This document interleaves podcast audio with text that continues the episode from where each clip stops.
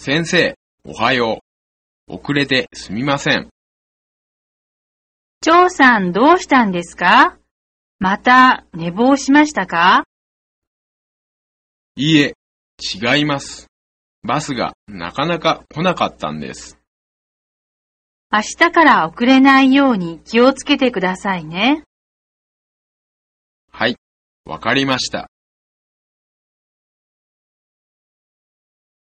他に何か質問がありますか？私の言うこと、はっきりわかりますか？いいえ、わかりません。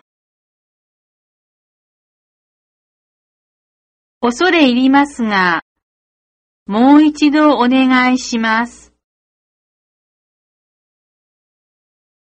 すみませんが、もう少しゆっくり話していただけませんか？失礼ですが、何とおっしゃいましたか？